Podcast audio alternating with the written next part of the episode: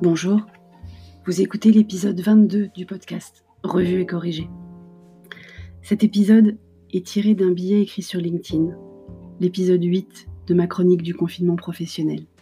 Mais c'est bien l'épisode 22 du podcast, puisque je mélange pro et perso, comme nous tous en ce moment dans le confinement.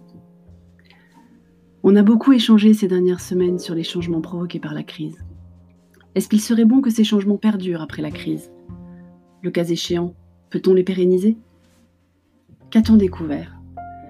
Une fois qu'on pourra de nouveau sortir quand bon nous semble, aller à des événements physiques, renouer contact avec nos pères, profiter des terrasses de nos bars et restos préférés, je suis certaine que nous serons nostalgiques de quelques enseignements de la période actuelle. Le télétravail est possible. De nombreux dirigeants ne pourront plus se cacher derrière le temps nécessaire à la transformation, le manque de budget pour l'accompagnement au changement, la formation aux outils, le manque de maturité présumée des collaborateurs qui, d'après eux, ne demandent le télétravail que pour ne rien faire. Les réunions ne sont pas toutes utiles. Même si on a des contre-exemples que j'ai cités dans l'un des épisodes de ce podcast, de nombreux managers ont choisi d'alléger le planning de réunion plutôt que de l'alourdir, de mettre en place d'autres moyens d'échanger, de s'informer, de garder le contact, de valider, de faire accepter, de se retrouver même. Parce qu'un séminaire à l'autre bout de la planète, ça n'est pas forcément la meilleure façon de créer du lien ou d'agir en entreprise responsable. Si on combine ces deux premiers éléments, les déplacements peuvent être fortement réduits, pour le plus grand bien de la planète, bien sûr. Bon, peut-être qu'on aura moins de temps coincé dans les métros ou trams ou bus ou les embouteillages pour écouter des podcasts ou pour passer les coups de fil en retard à son boss, sa mère, sa meilleure amie, son expert comptable. Mais on respirerait mieux, non? L'immobilier pourrait redevenir abordable. La crise est déjà en train d'avoir raison des multilocataires peu scrupuleux et peu encadrés qui louent uniquement pour sous-louer à Airbnb au prix fort. Les entreprises qui vont découvrir le télétravail auront elles aussi moins de besoins. Et il n'est pas interdit de s'entraider. Grands groupes cotés, PME industrielles familiales, bénévoles d'associations, makers des Fab Labs, tout un chacun, tous se sont mis à fabriquer des gels, des masques, des paniers repas pour les soignants, même à proposer des chambres disponibles, des appartements vides, faire le point précédent sur l'immobilier. Il pourrait même en rester quelque chose à la fin de la crise les marques ayant généré un capital sympathie bien plus profond qu'avec la dernière vidéo d'une influenceuse sur TikTok. Un nouveau normal?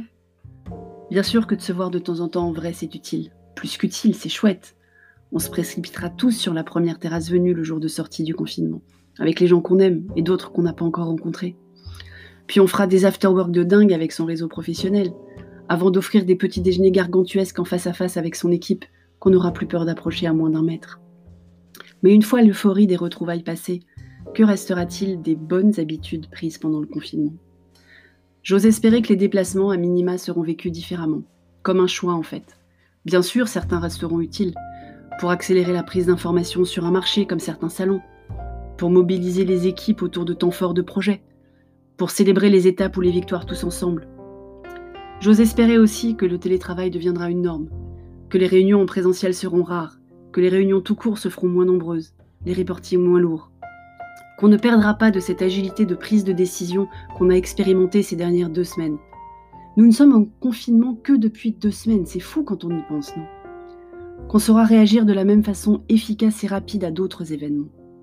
Je me plais à imaginer une entreprise non pas forcément libérée au sens managérial du terme, mais à minima assouplie de ces vieux carcans des habitudes des années 60 et du fameux présentéisme à la française.